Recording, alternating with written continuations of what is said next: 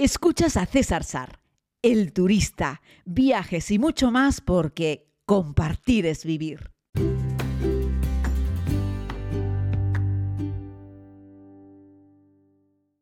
Saludos a todos y a todas, querida comunidad. Si me escuchas desde el hemisferio norte en esta época del año, que estamos un 18 de noviembre, pues te habrás dado cuenta que las cosas se están empezando a poner frías o frescas, cuando menos, aunque es cierto que en la España continental hablan de un veranillo, de no sé qué y tal. Si me estás escuchando desde Hispanoamérica, pues va a depender muchísimo, ¿no? Nada tiene que ver de si estás en Miami, México, Nicaragua, Colombia, Chile, Argentina, cambia por completo hemisferio norte, hemisferio sur. Pero este es un podcast que posiblemente puede ayudar a muchos a decidir qué ropa ponerse cuando hacemos un viaje a un lugar frío.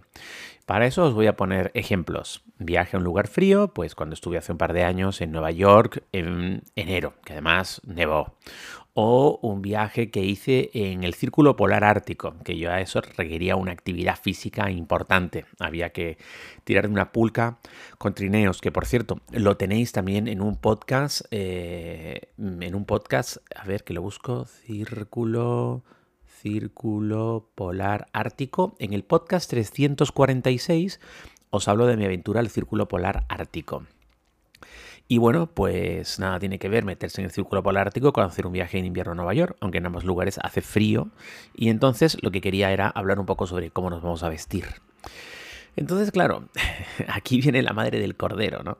Es que me pongo la chaqueta, la chaqueta más gordo. Hijo mío, ponte la chaqueta más gorda, ¿no? No tiene necesariamente que abrigar más algo que sea más grueso.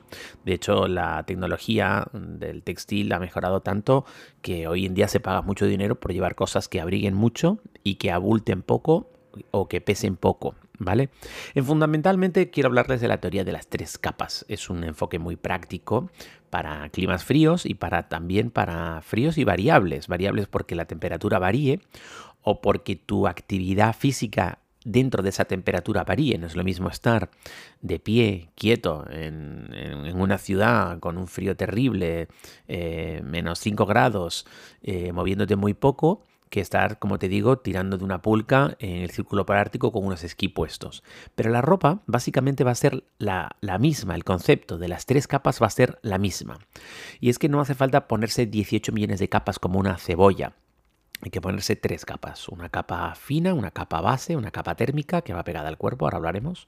Una capa intermedia, que en realidad sería el abrigo eh, es lo que te va a dar como el, calorcito, y luego una capa exterior, que es algo así como la capa protectora.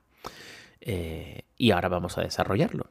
Vale, la capa base, la capa térmica, es la que está en contacto con tu piel y generalmente tiene que ser algo fino y de lo que se trata es de gestionar un poco la humedad y evaporar el sudor y mantener la piel seca. Ese es uno de los temas. Y cuando éramos niños salíamos, jugábamos, sudábamos y luego estábamos empapadas con empapado la ropa, luego notas que la ropa se queda fría porque luego ya pierdes la actividad y la ropa está húmeda y ahí es cuando te pones malo. De hecho, que te decía tu madre, quítate eso que está mojado, no sé qué, ponte algo seco. Vale, hoy en día hay prendas que te permiten que si sudas esa primera capa, esa primera piel, que luego se evapore y se seque materiales como la lana merina, el, polipropileno, el poliéster, el algodón no, ¿vale? No uséis el algodón porque el algodón lo que tiende es a quedarse con la humedad.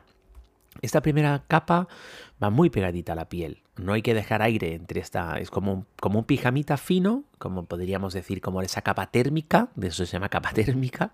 La venden así, que pantalón en la parte de abajo es como esos pantalones de pijama antiguos de los abuelos, pero bien pegadito al cuerpo hasta los tobillos.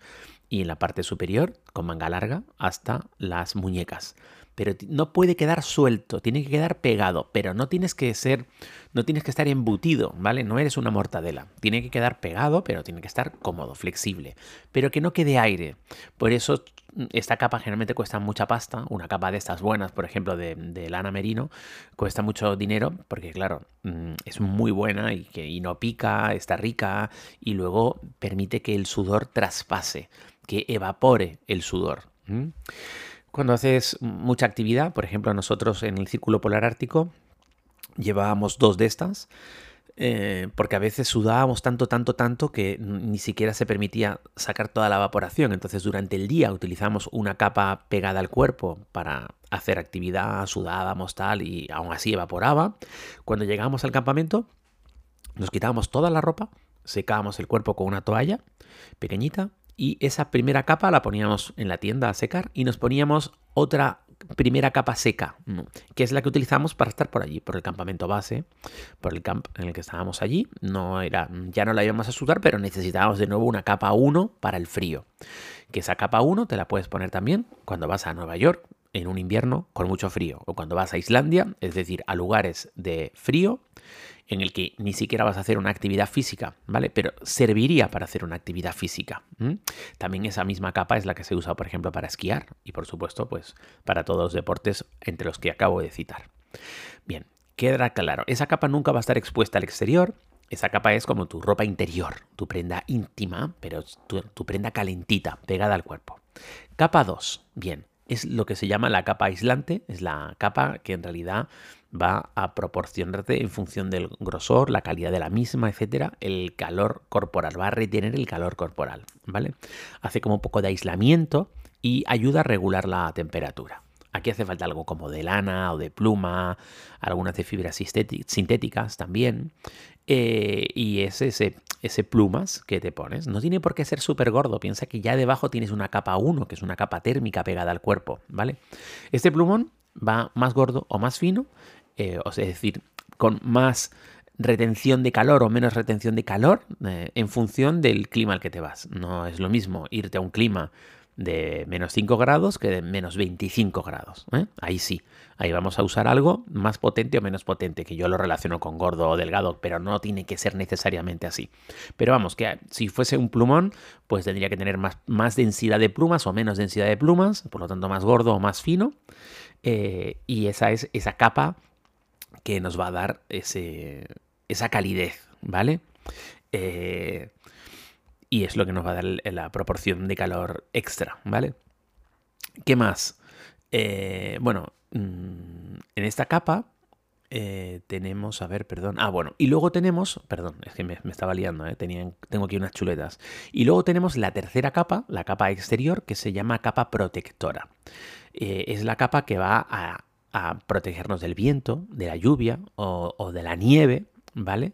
Y esta tiene que ser muy buena, tiene que ser de membrana, por ejemplo, como de Gore-Tex, materiales impermeables y transpirables. ¿Por qué?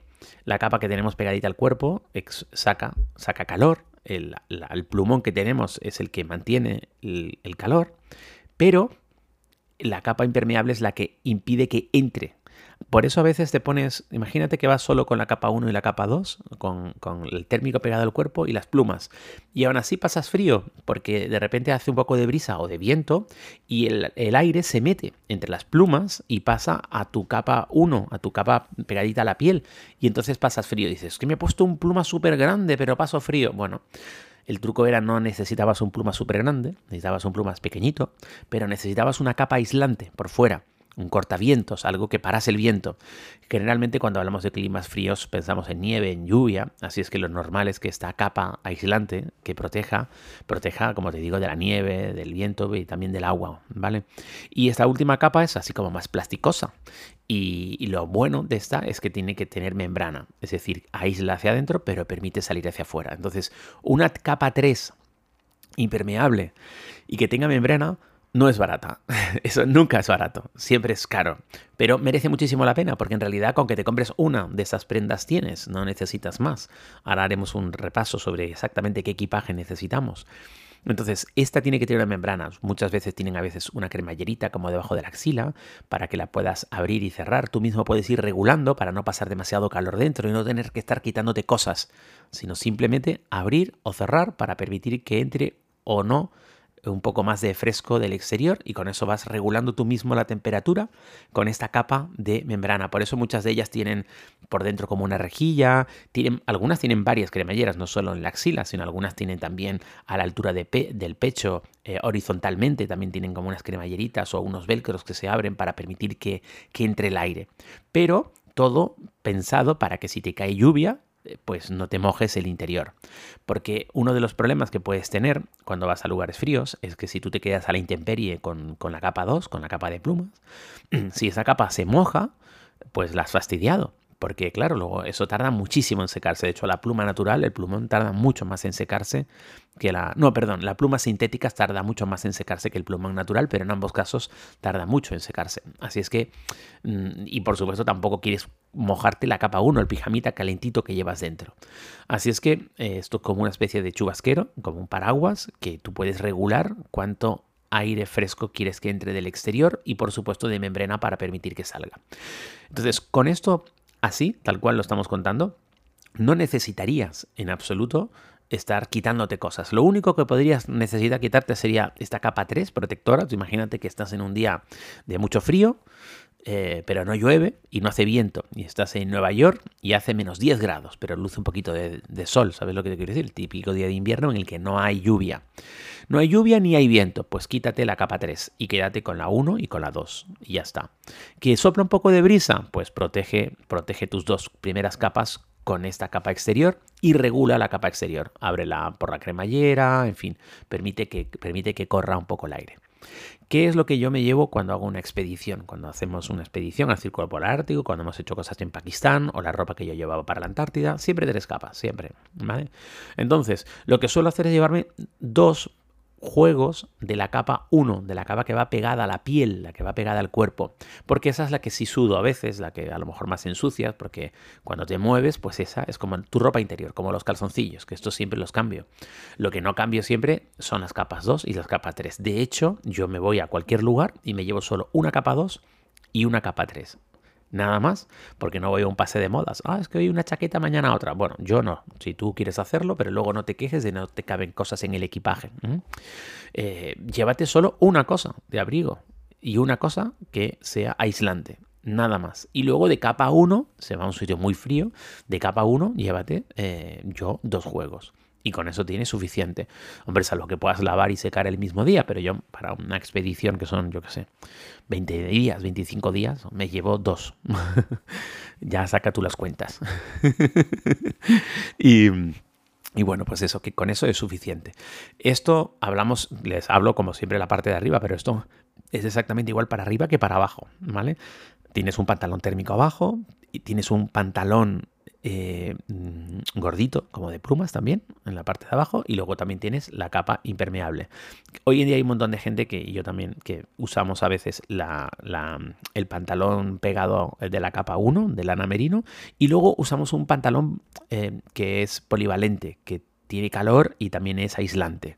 Es como capa 2 y capa 3 directamente todo en uno. Y esos pantalones muchas veces también tienen sus cremalleras para permitir que entre un poco el aire y para permitir que se evapore mejor el sudor. Lo importante de esto es gastarse el dinero en que la prenda que uses permita sacar el calor. Por eso cuando te compras un poncho, estás en un sitio de lluvia, en un viaje donde sea, te compras un poncho para escapar un rato, para quitarte un poco la lluvia, en cuanto lo tienes puesto 5 minutos, estás eh, asado, generalmente de calor, porque te estás cocinando tu propio sudor, ¿no?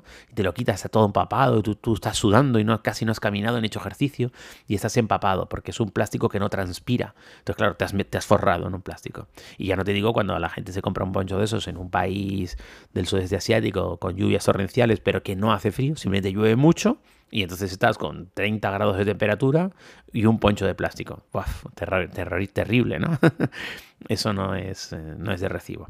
Y luego, por supuesto, en los pies llevar un calzado polivalente, un calzado que tenga un poco de Gore-Tex para que aguante el agua y un poco la nieve, que sea cómodo y que sea calentito. Ahí sí que no tenemos tres capas. Ahí la capa 1 es un buen calcetín. A veces nos gastamos un dinero bárbaro, bárbaro en unas botas de nieve tal cual increíbles que te cuestan 200, 300 euros o más y luego usamos un calcetín baratucho. No, hay que invertir en un buen calcetín también, que también sea transpirable. Es súper importante que el calcetín también sea transpirable para que no se te queden los pies mojados. Dices, es que tengo los pies empapados, se me ha llenado la bota de agua. No, tienes los pies empapados de tu propio sudor, que además ese calcetín no permite expulsarlo. Y luego a su vez ese calzado que llevas puede que te permite o no eh, retener o expulsar el sudor del pie. Eh, no os creáis que ningún calzado que expulse perfectamente el sudor de un pie, pero bastante sí. Y ahí, porque hay calzados que tienen como una membranita dentro de la bota y hace que el sudor traspase esa membrana y quede como en un punto intermedio de la bota y eso es lo que recoge un poco la humedad pero más lejos de tu pie. Y por supuesto de nuevo pues unos calcetines eh, que sean cómodos que no hagan ampollas que sean calentitos que no tienen por qué ser muy gordos. De nuevo no tienen que ser muy gordos tienen que ser calentitos bien pegados al pie pero que eh, evacúen evacúen el sudor. Espero haber sido de utilidad con esto así es que ya sabéis que en realidad no necesitáis mucho eh, tres prendas nada más, una pegada, una de plumitas más o menos intensa y una prenda finita que es aislante, que es como un chubasquero, pero técnico, que, evapore, en este caso, el agua de dentro hacia afuera e impida que entre la lluvia y te moje el resto de las prendas. Un abrazo muy grande, querida comunidad, cuídense mucho, un fuerte abrazo y, como dirían las abuelas, abrígate, mi niño, abrígate. Gracias por escuchar este podcast. Puedes suscribirte si aún no lo has hecho, aquí mismo donde estás escuchando. Además puedes ver más contenidos en YouTube, Instagram y Facebook. Búscalo como César Sar. Es todo gratis porque compartir es vivir.